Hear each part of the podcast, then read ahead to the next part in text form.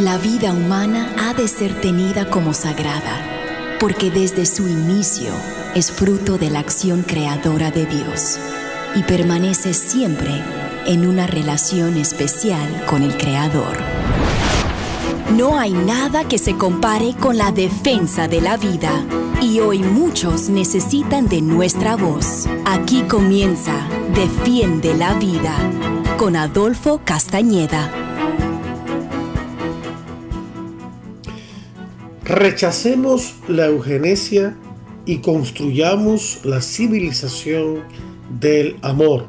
Este es el tema que vamos a abordar hoy, queridos amigos, en este su programa Defiende la Vida. Bienvenidos a todos, les habla Adolfo Castañeda, director de Educación de Vida Humana Internacional y anfitrión de este programa.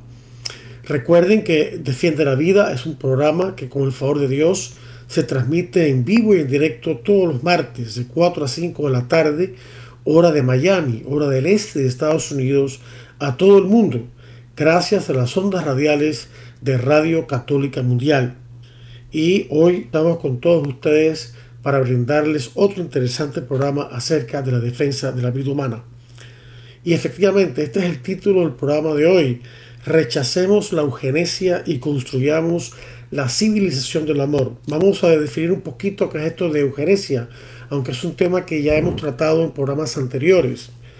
La eugenesia es una teoría una ideología, una perversa ideología que propone que para mejorar la raza humana hay que sistemáticamente impedir el nacimiento de lo que estas personas creen que son personas inferiores, son los que dirigen esta ideología, por medio de la anticoncepción, la esterilización, el aborto y a veces la eutanasia. Y promueven a su vez que nazcan personas que ellos consideran genéticamente superiores es la, mentalidad que Hitler adoptó en su eh, cuando fue este eh, gobernador de Alemania y por culpa de él, como ya saben ustedes, por culpa de esta teoría, pues muchas personas inocentes murieron, millones de judíos y otras personas en campos de concentración que el gobierno nazi consideraba inferiores. Esta teoría no ha sido abandonada, queridos hermanos esta teoría ha renacido o ha, resurgido o incluso continuado, por ejemplo, con eh, Planned Parenthood. Planned Parenthood, eh, fundada por Margaret Sanger, que era, pertenecía a la Sociedad Nacional de Eugenesia de Estados Unidos, nunca ha dejado esta mentalidad eugenésica por más que lo nieguen. Hace poco el Plan Parenthood de Nueva York quitó eh, el, nombre de Margaret Sanger, que es la fundadora, por estas acusaciones de eugenismo, de racismo.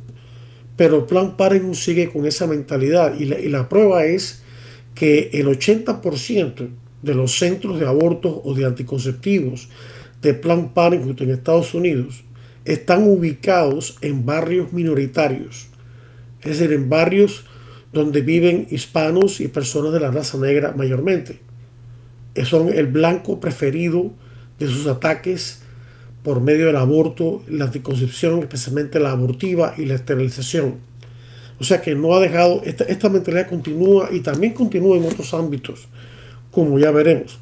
Pero aquí, eh, esto está sacado de un artículo del padre Boquet. Él comienza hablando de este tema diciendo una cita, sacando una cita del Papa Francisco, que dijo, cada hijo que una mujer espera en su vientre es un regalo que cambia la historia de una familia, la vida de padres y madres, abuelos y hermanos y hermanas. Ese niño necesita ser bienvenido, amado y nutrido siempre. Papa Francisco, Día Mundial del Síndrome de Down, del año 2021, o sea, del año presente. En 2014, una mujer le preguntó en Twitter al famoso científico y ateo militante Richard Dawkins qué debería hacer si averiguaba que estaba embarazada de un niño con síndrome de Down. Dawkins es conocido por su estilo contundente. Su respuesta fue asombrosamente cáustica e inhumana. Le dijo lo siguiente, abórtelo y vuelva a intentar tener otro hijo. Y después continuó diciendo, sería inmoral traerlo al mundo si tiene la opción del aborto. Final de la cita. A pesar de la significativa reacción de los activistas pro vida de los derechos de las personas con discapacidad, Dawkins nunca se ha disculpado ni eliminó ese tweet. Y ahora sabemos por qué. En una entrevista hace unos días, el presentador de radio irlandés Brendan O'Connor, quien es padre de una hija que tiene síndrome de Down, desafió a Dawkins en su declaración de 2014. Dos cosas son dignas de mención en este intercambio entre O'Connor y Dawkins. En primer lugar, Dawkins en realidad se, se mantuvo en su afirmación de que un niño con síndrome de Down debería ser aborteado, abortado, aunque estuvo para atrás y para adelante, como se dice, sobre la cuestión de si es o no inmoral no abortar a un bebé con, con síndrome de Down. Y en segundo lugar, el intercambio expuso tanto la inquietante ignorancia que motiva la posición de Dawkins como la igualmente inquietante superficialidad de su cosmovisión moral, de su visión moral del mundo. O'Connor comenzó señalando que no quería que la discusión fuera personal y que el tema de su hija debería dejarse de lado. Luego le preguntó a Dawkins, ¿cómo es que crees que es inmoral traer al mundo a alguien con síndrome de Down? Creo que una vez, respondió Dawkins, creo que una vez que tienes un hijo con síndrome de Down, que ya lo tiene, ya nació, lo amas, lo aprecias, todo el mundo lo hace. Eso es bien conocido. Y siguió diciendo, no lo negaría ni por un solo momento. Pero, antes de que nazca, la gran cantidad de personas cuyo hijo no nacido ha sido diagnosticado con síndrome de Down, de hecho, sí lo abortan. Final de la cita. O'Connor respondió reconociendo que sí, estadísticamente hablando, es cierto, tristemente, ¿no? que la mayoría de las personas abortan un bebé diagnosticado con síndrome de Down. Sin embargo, volvió a presionar a Dawkins. ¿Por qué es inmoral no abortarlo? Entonces Dawkins respondió, bueno, eso probablemente fue decirlo con demasiada fuerza, pero dado que la cantidad de sufrimiento en el mundo probablemente no disminuye, sino que más bien probablemente aumenta en comparación con tener otro hijo que no tiene síndrome de Down, entonces eso es lo que quise decir. Final de la cita. O'Connor continuó presionando al preguntar cómo, a, Dawkins, cómo sabes que aumenta la cantidad de sufrimiento en el mundo al traer a un niño o dejar que nazca un niño con síndrome de Down. A esto, Dawkins simplemente no tuvo respuesta, o más bien respondió evasivamente diciendo, me parece plausible que si un niño tiene algún tipo de discapacidad, entonces probablemente aumentaría más la cantidad de felicidad en el mundo al tener otro hijo en su lugar. Final de la cita. Entonces el padre Bouquet, el autor de este artículo, comenta lo siguiente. Esta, tengo que decir, es una respuesta asombrosa. Dawkins ha dicho públicamente a las madres de todo el mundo que serían malas personas si no abortaran a un niño con síndrome de Down. Eso es lo que significa cuando dice que no abortar a un niño con síndrome de Down es inmoral. Como uno de los científicos más conocidos del mundo, las palabras de Dawkins tienen un peso inmenso, una gran influencia. Es muy probable que su sugerencia de que las madres que dan a luz a un niño con síndrome de Down sean malas madres haya influido en algunas mujeres para que abortasen a sus hijos diagnosticados con síndrome de Down. Qué cosa más horrible, ¿verdad? Es, darle la vuelta, el viraje completo a lo que es la verdadera moral. Esto es increíble, ¿no? Y sin embargo, la única razón que Dawkins puede dar para afirmar su postura es que le parece plausible que si un niño está discapacitado, esto de alguna manera reducirá la cantidad de felicidad en el mundo. Bueno, abordemos entonces el tema de felicidad y síndrome de Down. Incluso es difícil saber cómo responder a una ignorancia como esa. Para empezar, si Dawkins se hubiera tomado tan solo unos minutos para hablar con personas que realmente tienen síndrome de Down o con aquellas personas que los cuidan, sus padres y otras personas, sin duda habría aprendido rápidamente lo equivocado que está. No solo el síndrome de Down y la felicidad no son incompatibles, sino que existe un buen argumento de que es todo lo contrario. El hecho es que las personas con síndrome de Down se clasifican constantemente entre las personas más felices del mundo. Las personas que los cuidan también, aunque reconocen los desafíos asociados con el cuidado de alguien que tiene esa enfermedad, dicen constantemente que sus vidas se han enriquecido al tener un hijo con síndrome de Down.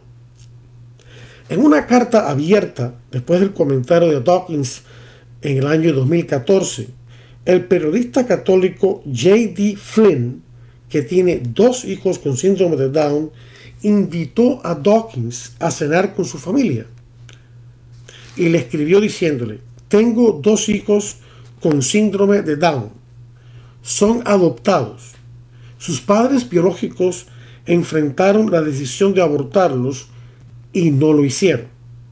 En cambio, los niños vinieron a vivir con nosotros. Son niños encantadores, son hermosos, están contentos, una hija, eh, en caso de una niña, es sobreviviente de cáncer en dos ocasiones.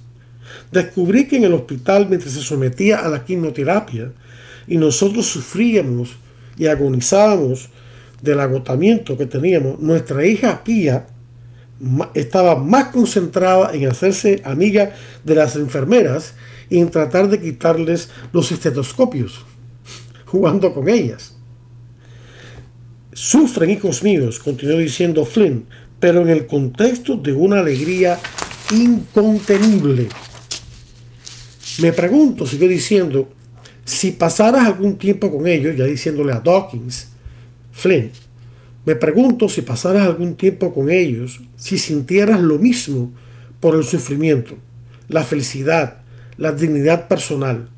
Me pregunto si bailaras con ellos en la cocina, si pensaras que el aborto es lo mejor para ellos? Me pregunto si jugases con ellos o compartieses una broma con ellos, si encontraras algo valioso en su existencia. Flynn concluyó su hermosa carta diciendo, no quiero que vengas a un debate, no quiero condenarte, quiero que experimentes la alegría de los niños con síndrome de Down quiero que tu corazón también se llene de alegría. Final de la cita. Qué clase de carta más hermosa. La mejor demostración, queridos hermanos, de que debemos eh, dar la bienvenida y acoger a los niños y niñas, no importa cómo vengan o cómo fueron concebidos. Son seres humanos creados a imagen y semejanza de Dios como somos todos nosotros. La experiencia familiar de, este señor Flynn no es inusual, es típica. En un estudio, el 99% de las personas que viven con síndrome de Down dijeron que están felices con sus vidas.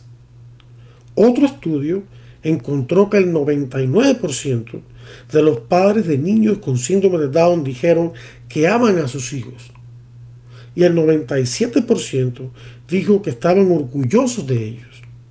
Y lo que es más revelador, el 79% sintió que su perspectiva de la vida era más positiva debido a su hijo con síndrome de Down. Se supone que Dawkins es un gran científico y se supone que los grandes científicos saben que antes de hacer alguna afirmación, primero deben buscar la evidencia empírica, o sea, base de experimentos y de datos y de hechos, que respalde esa afirmación. Sin embargo, Dawkins nunca se ha molestado en investigar si es cierto o no que el síndrome de Down reduce de alguna manera la cantidad de felicidad en el mundo. Y sin embargo, esto no le ha impedido estar a favor de la total eliminación, la total eliminación por medio del aborto de las personas no nacidas que vienen con síndrome de Down. Esto es increíble. Y aquí pasamos al tema de Dawkins y la nueva eugenesia. Sin embargo, continúa diciendo el padre Bouquet, los problemas de las declaraciones de Dawkins son mucho más profundos, incluso que esto que él ha dicho, mucho más profundos. Dawkins claramente da por sentado que si algo reduce la cantidad de, entre comillas, felicidad en el mundo, entonces esa cosa debería ser eliminada, incluso si esa cosa, entre comillas, resulta ser un niño por nacer. Esto es lo que se llama utilitarismo clásico, que es una especie de filosofía moral. Yo no le veo nada de moral ni nada de filosofía, porque el término filosofía en griego significa amor a la sabiduría y la moral significa el respeto de la dignidad de la persona humana. Así que de filosofía no tiene nada y moral mucho menos. Pero bueno, pongámoslo así, está clasificada como una, una especie de filosofía moral. Esta filosofía moral mide el valor moral de una acción según si esa acción es útil o no para producir algún efecto práctico. En este caso, aumentar la felicidad. Váyase usted a saber cómo se mide y se interpreta ese término de felicidad. Eso queda abierto.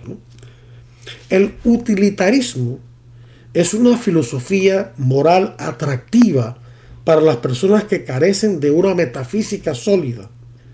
Esto quiere decir, metafísica se llama, es la parte de la filosofía que estudia el ser, el ser en sí mismo. Y en este caso estamos hablando de la naturaleza humana. ¿no? Entonces, el, utilitarismo es filosofía que carece de una base en la naturaleza humana. Toda moral, toda filosofía moral que se precie de ser buena o justa, tiene que estar sólidamente fundada en una correcta visión de la persona humana, de la naturaleza humana, por la sencilla razón de que la moral no es otra cosa que amar a Dios y al prójimo como uno mismo. Es decir, de hacer el bien o intentar hacer el bien al prójimo. Pero entonces viene la pregunta, ¿y qué es el bien del prójimo? Y esa pregunta nos remita qué es el prójimo, qué es la persona humana, para poder saber qué es lo bueno de la persona, qué es lo que le causa un bien en su totalidad, hay que saber primero qué es una persona humana, qué es la naturaleza humana. Y nosotros los católicos lo sabemos perfectamente. Una persona humana es un ser compuesto de alma y cuerpo, completamente unidos, sustancialmente unidos, de tal manera que de esa unión resulta un solo ser, no dos seres contrapuestos, alma y, cuerpo, sino un solo ser que está compuesto intrínsecamente de alma y cuerpo. O sea, el cuerpo es intrínseco a la persona no es simplemente algo accidental a la persona que me quite y que me pongo. Cierto, a la hora de la muerte el, alma se separa del cuerpo, por eso es solamente temporal. El día del juicio final y de la resurrección final de los, de los cuerpos, Cristo va a hacer que nuestros cuerpos, si somos fieles a Él, sean glorificados como el suyo y sean unidos a nuestras almas también glorificadas y para siempre seguiremos viviendo eh, unidos nuestra alma y nuestro cuerpo. Pero la, filosofía esta de bancarrota, eh, esta, esta, basura que llaman filosofía eh, eh, utilitarista no tiene una base en una correcta visión de la persona humana, como sí la tiene la Iglesia Católica y otras personas de buena voluntad. Y por lo tanto dicen disparates. Por eso el padre dice carecen de una metafísica sólida, es decir, carecen de una visión del ser humano. Claro, esa visión del ser humano está en última instancia anclada en una visión de Dios, que es el, ser por excelencia, que es el ser mismo. Por eso es que dice eso el Padre. No, carecen de una metafísica sólida o que presuponen que las únicas cosas que son reales o que importan son las cosas que pueden tocar y ver. Personas, es decir, como Richard Dawkins. Dawkins es un científico brillante, pero un terrible filósofo moral. No creo que se propusiera respaldar sus monstruosas ideas entre comillas morales, pero en su desprecio por la religión y la tradición, combinado con su ingenuo enaltecimiento de la ciencia, ha terminado en ese viejo refugio de elitistas altamente educados que podemos llamar la eugenesia. Esta perversa teoría que busca que se produzca una raza superior, genéticamente hablando, eliminando a los que consideran inferiores por medio del aborto, la anticoncepción y la esterilización, no impidiendo que sean concebidos o impidiendo que nazcan y favoreciendo que nazcan solamente los que son considerados superiores. En un discurso en 2009 ante la Academia Pontificia para la Vida, el Papa Benedicto XVI advirtió contra el surgimiento de una nueva eugenesia. Esta nueva mentalidad, dijo el Papa, en lugar de apuntar a personas basadas en la raza o la clase, como lo hacía la antigua eugenesia, o sea, es la antigua eugenesia racista, ¿ya?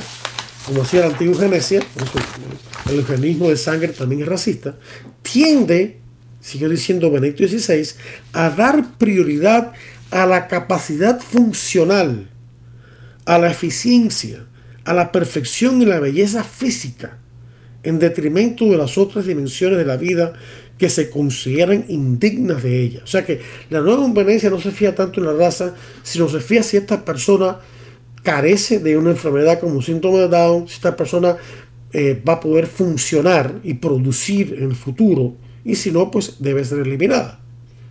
Y agregó el Papa Benedicto XVI el respeto que se le debe a todo ser humano, incluso cuando es portador de un defecto de desarrollo o una enfermedad eh, genética, una enfermedad de los genes, que pudiera manifestarse durante la vida, se debilita cuando los niños cuya vida se considera indigna de ser vivida son penalizados desde el momento de su concepción. Vamos a aprovechar ahora el momento eh, para continuar después de un corte, de una breve pausa de interesantes mensajes de su estación Radio Católica Mundial, pero no le cambie el dial que en pocos minutos regresamos aquí de nuevo con Defiende la Vida. Estamos en Defiende la Vida. Enseguida regresamos. Defiende la Vida con Adolfo Castañeda continúa, luego de estos mensajes.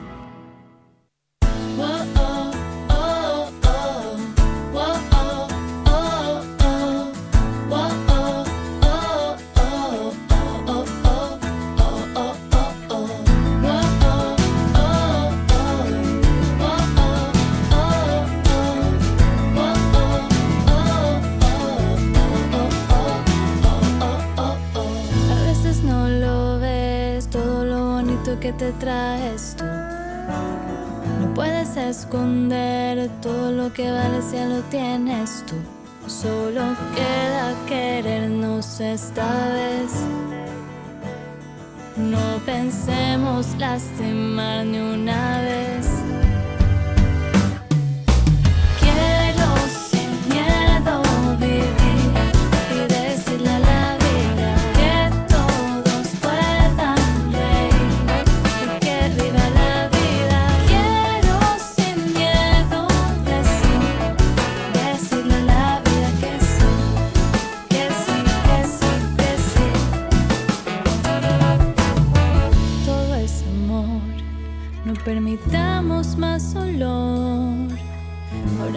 Ahora debes seguir todas esas piezas que son para ti. Debemos concretar todos los valores que te enseñan a andar. Solo queda querernos esta vez.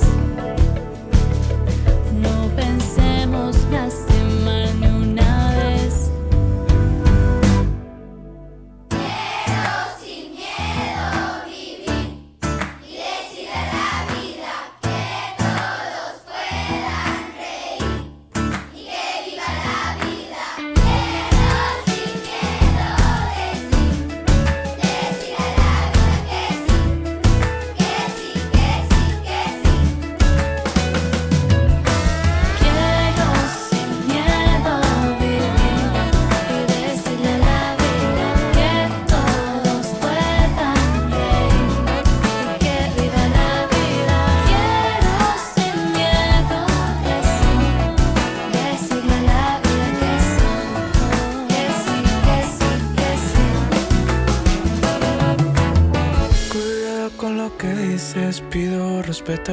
estamos muy felices. Solo está en ti, puedes recibir todos esos milagros puros que tanto quisiste. Ahora yo pienso en lo que sucedió.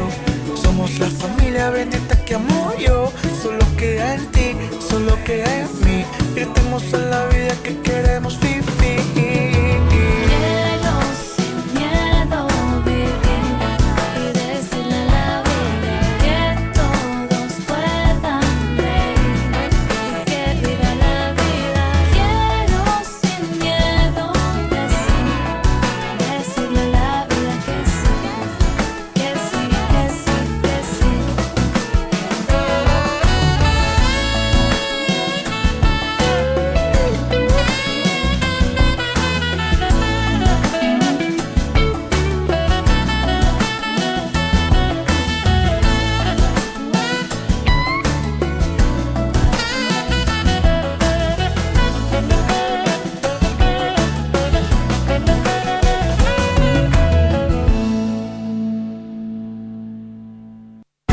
Y ahora continúa Defiende la Vida con Adolfo Castañeda. En vivo por Radio Católica Mundial.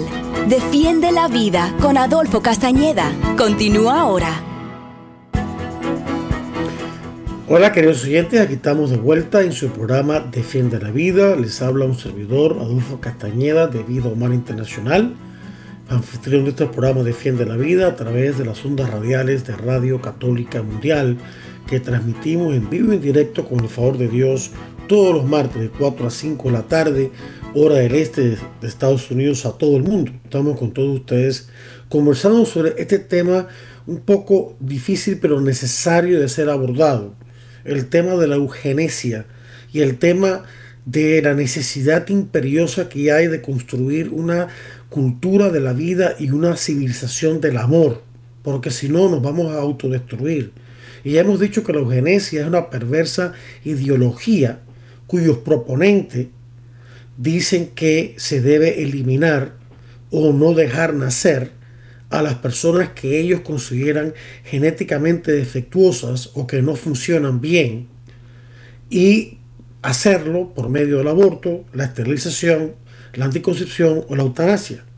Del otro lado está la postura de nosotros los católicos, los cristianos y muchas personas de buena voluntad que vemos en cada persona humana, no importa su condición, su raza, su estado de salud, si está dentro o fuera del útero de su madre, vemos en cada persona una palabrita de Dios. Jesucristo es la palabra de Dios, como dice el prólogo del Evangelio según San Juan. En el principio estaba la palabra, y la palabra estaba junto a Dios, y la palabra era Dios. La palabra con P mayúscula es Jesús. Pero cada uno de nosotros ha sido creado imagen y semejanza de Jesús, de Dios. Por lo tanto, cada uno de nosotros es una palabrita que Dios ha hablado al mundo y que esa palabrita debe continuar su curso. Simple y sencillamente porque es una persona humana. O sea, en otras palabras, no hay que estar buscando razones por las cuales eh, hacer o respetar la vida humana. Al revés, es la persona humana la que es la razón por la cual se sigue todo lo demás. No hay que buscar razones para justificar la existencia de un ser humano, porque esa justificación está en el ser humano mismo, creado por Dios. El ser humano es el fin, el sujeto y el fin de toda actividad humana de la sociedad. Eso lo enseña la Iglesia Católica.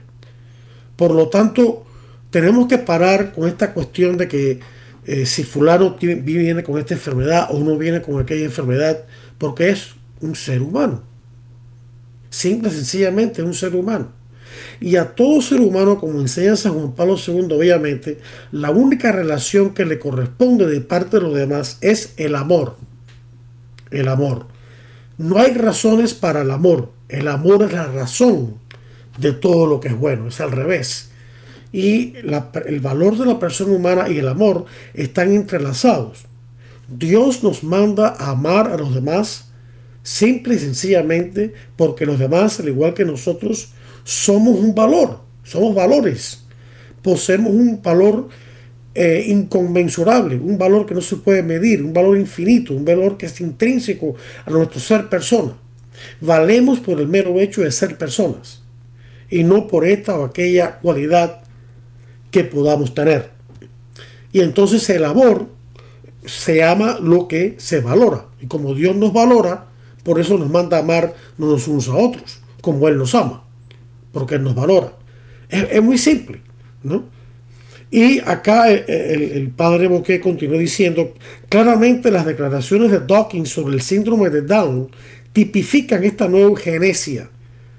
El Papa Benedicto XVI, sin embargo, pasó a identificar el defecto fundamental de esta perniciosa, dañina filosofía y esbozó la respuesta adecuada cuando dijo, lo que debe reafirmarse enérgicamente es la igual dignidad o valor de todo ser humano. El desarrollo biológico, mental y cultural o el estado de salud de una persona nunca debe convertirse en un factor discriminatorio. Por el contrario, es necesario consolidar la cultura de la acogida, de la bienvenida y el amor, mostrando una verdadera solidaridad con los que sufren.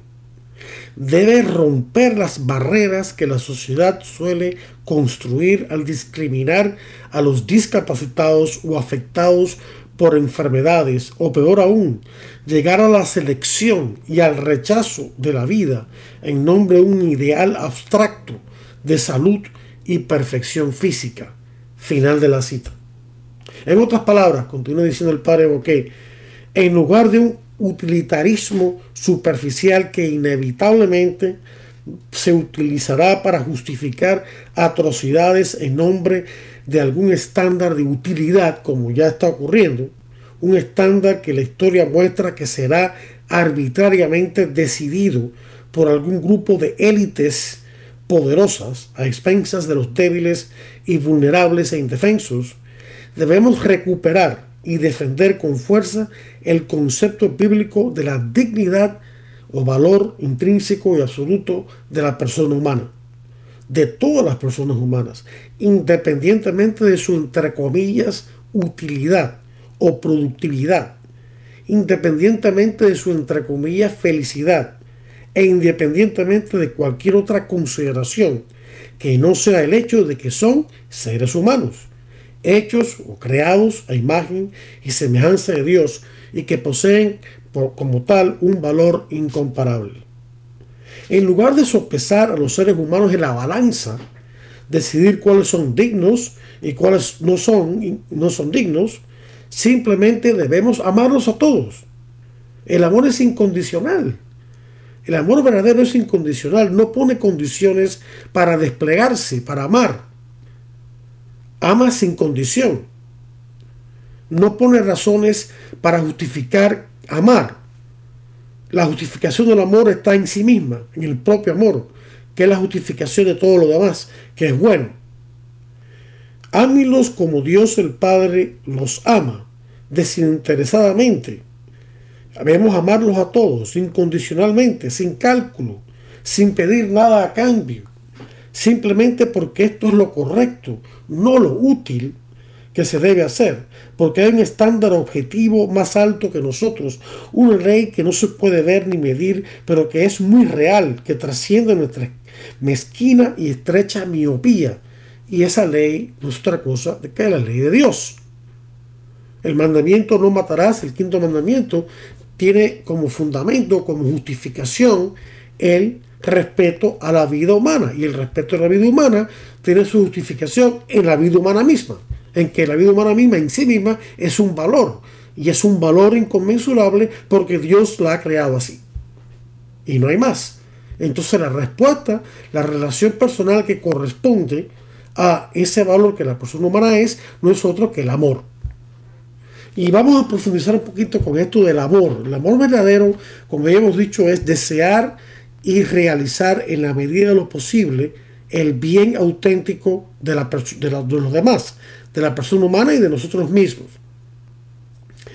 Eh, también podemos ver el amor de otras dos maneras muy hermosas que quiero compartir con ustedes, que también vienen de la enseñanza del Papa San Juan Pablo II en sus famosas catequesis sobre la teología del cuerpo, que son hermosísimas, que les invito a leer. El Papa nos dice a través de las catequesis que el hombre y la mujer, Adán y Eva, cuando fueron el primer hombre y la primera mujer, cuando fueron creados por Dios, Dios los crea, como ya sabemos, a imagen y semejanza suya. Y Dios los crea libremente y por amor. Dios no necesitaba de nosotros, ni de la creación, ni del universo que nos rodea. Dios lo creó todo libremente y por amor, para compartir su amor con toda su creación. Entonces el Papa San Juan Pablo II deduce de esto, de que toda la creación, especialmente el ser humano, el hombre y la mujer, comparten la dinámica del don, del don gratuito. O sea, Amar es darse gratuitamente al otro como don. Y también es ver al otro como don de Dios. O sea, cada uno de nosotros es un don de Dios. Un regalo de Dios para Dios mismo, para nosotros mismos y para los demás. Entonces el amor consiste en vernos a nosotros mismos, en tratarnos a nosotros mismos, en ver a los demás y en tratar a los demás como dones de Dios que son como fines en ellos mismos y no como medios para otro fin. Y esa es la otra visión. El amor está en contra de, de usar a las demás personas como si fueran cosas o instrumentos de placer o instrumentos de trabajo y explotarlos. No, amarlos por su propio bien, como fines en ellos mismos y no usarlo como meros medios para un fin egoísta. Entonces el amor lo prueba de estas dos maneras. El ver a los demás como dones de Dios, vernos a los mismos como dones de Dios. Y eso a su vez significa que vemos y tratemos a los demás como fines en ellos mismos, como personas y no como cosas, como alguien y no como algo. Y el, Papa eh, San Juan Pablo II pues desarrolla mucho esto lo que yo que en pocas palabras eh, eh, he tratado de explicar. Tenemos una llamada eh, de parte de Martín desde México. adelante Martín, gracias por llamarte, llamarnos, te escuchamos. sí, Adolfo, mira, este, me da mucho gusto y sobre todo quiero también saludar a la persona que tienes ahí, porque siempre tienes ahí muy buenos instructores e invitados por ahí en tu programa. Te doy las gracias exclusivamente por tanto que nos ha instruido esa bendita radio, que es Radio Católica Mundial, y las personas pues que se ponen al contacto ahí con ella pues para estar y, para estar pidiéndonos ahí por medio de la sabiduría, una el conocimiento y otra la sabiduría que les da Dios, ¿verdad? Para, para ayudarnos a, este, a, a guiarnos por el camino que a veces pues vivimos en este mundo, ¿verdad? Un poquito difícil. Si no fuera por la sabiduría de Dios, yo pienso que no se daría, pero bueno, por eso tenemos a un buen Dios para que al pendiente de nosotros. Y pues como te vuelvo a repetir, pues muchas gracias por tu programa por allí, gracias por la persona que, que ahorita lo tienes como invitado y estuve escuchando por oír un poquito de su comentario allí que habla del amor, muy, muy, muy bonito, sobre todo muy efectivo su, detalle por allí de lo que está comentando. Y pues a ti, Adolfo, con muchas felicidades por los años que ya tienes allí con este, con Radio Católica Mundial.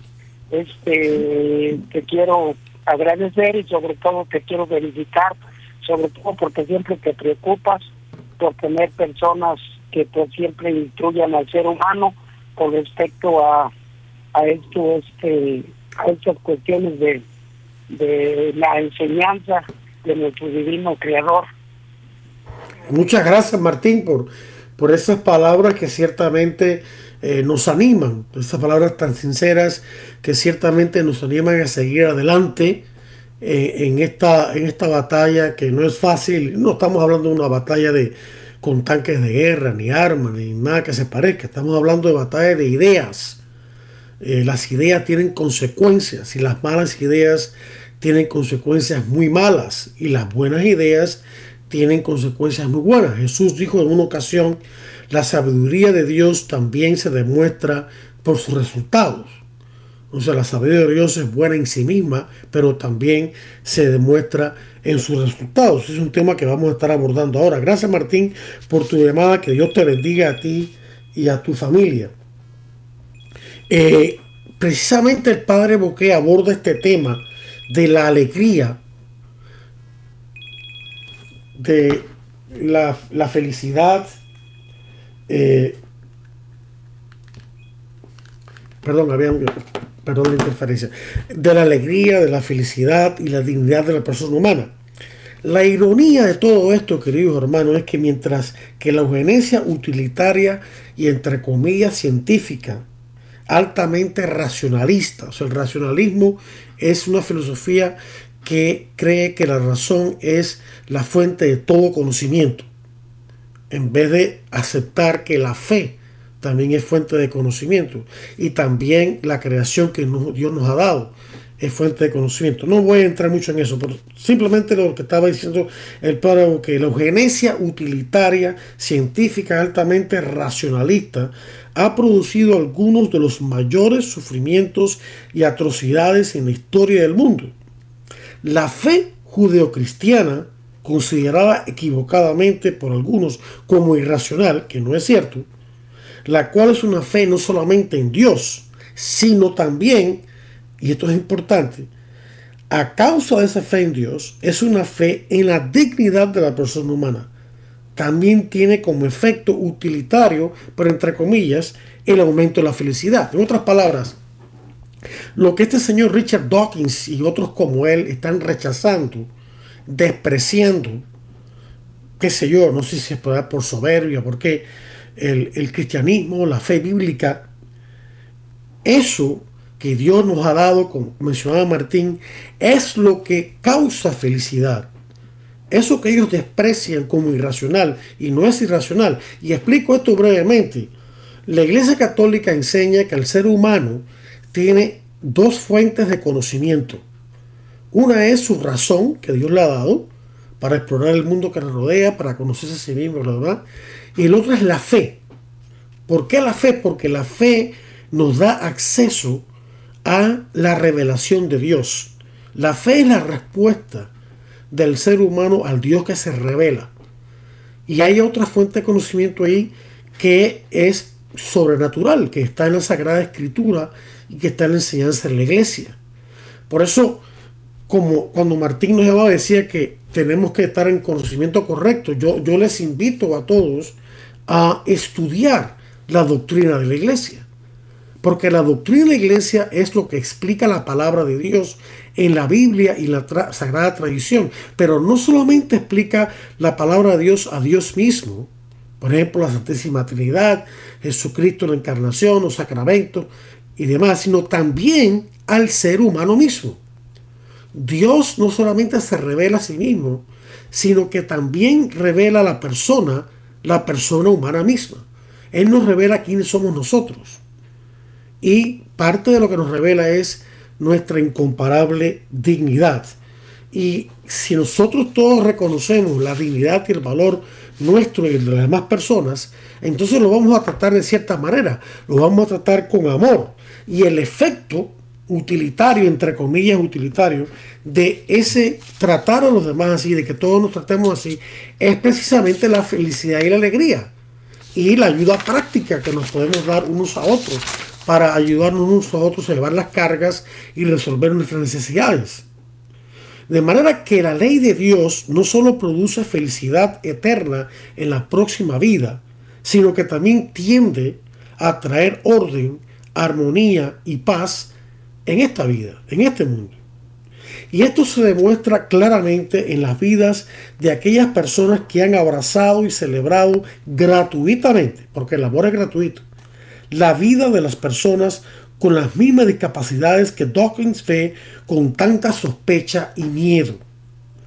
Gente como la familia Flynn, mencionada anteriormente, o como la familia McGarry, que no solo tiene un hijo con síndrome de Down, sino que su experiencia con su hijo con síndrome de Down fue tan positiva que adoptaron tres niños más con síndrome de Down. ¿Qué les parece? Los McGarry admiten que la vida con cuatro hijos de síndrome de Down, además de otros cuatro hijos que tienen sin síndrome de Down, es difícil, a veces. Y sin embargo, sin embargo, dicen que esos desafíos valen la pena, y nos citamos a ellos. Cada día es un nuevo desafío y una aventura, dice Jeff, el padre de la familia. Observo nuestra familia Veo a los niños mayores cuidar a los más pequeños y pienso para mí mismo, ¡qué bendición! Esto es un ejemplo vivo y concreto que lo que hablaba el Papa Benedicto XVI, queridos hermanos, cuando enfatizó la creación de una cultura de la aceptación, una cultura de la acogida, de la bienvenida de los demás, del encuentro con el otro, y no una cultura o una anticultura del descarte, como, lo ha condenado el Papa Francisco, que tratamos a las personas que si fueran cosas que se pueden descartar. No, una, una, cultura de la acogida, de la bienvenida. El Papa San Juan Pablo II, por su parte, habló a menudo de una civilización del amor. Una civilización del amor, además de la cultura de la vida. Como escribió en su carta a las familias hace ya más de 20 años, en el número 13 de esa carta, dijo lo siguiente, no hay amor verdadero sin una, sin una conciencia de que Dios es amor y que el hombre es la única criatura en la tierra que Dios ha llamado a la existencia por sí misma. Ahí está. Dios nos ama a nosotros, a cada uno de nosotros, por nosotros mismos, por ser fines en nosotros mismos y no por ser menos instrumentos para otro fin. Sigue diciendo el, Santo Padre, creado a imagen y semejanza de Dios, el hombre no puede encontrarse a sí mismo plenamente si no es mediante la entrega sincera de sí mismo a los demás. Sin tal concepto del hombre, de la persona humana, de la persona y de la comunión de las personas en la familia, no puede haber una civilización del amor. Asimismo, el reverso también es cierto. Sin, sin una civilización del amor, es imposible tener tal concepto de persona y de la comunión de las personas. Los dos se implican mutuamente. Para poder crear o establecer una cultura de la vida y una civilización del amor, tenemos que tener claro que cada persona humana, no importa en qué condición esté, nacida o no nacida, es un valor infinito cada persona humana es un beso de Dios al mundo, es un don de Dios al mundo, es un regalo de Dios al mundo y debe ser aceptado como tal. Si nos comportamos así, entonces crearemos la civilización del amor. Y esa civilización del amor a, los, a las futuras generaciones les transmitirá una mentalidad que favorece valorar a la persona humana y amarla, que a su vez seguirá eh, construyendo la civilización del amor.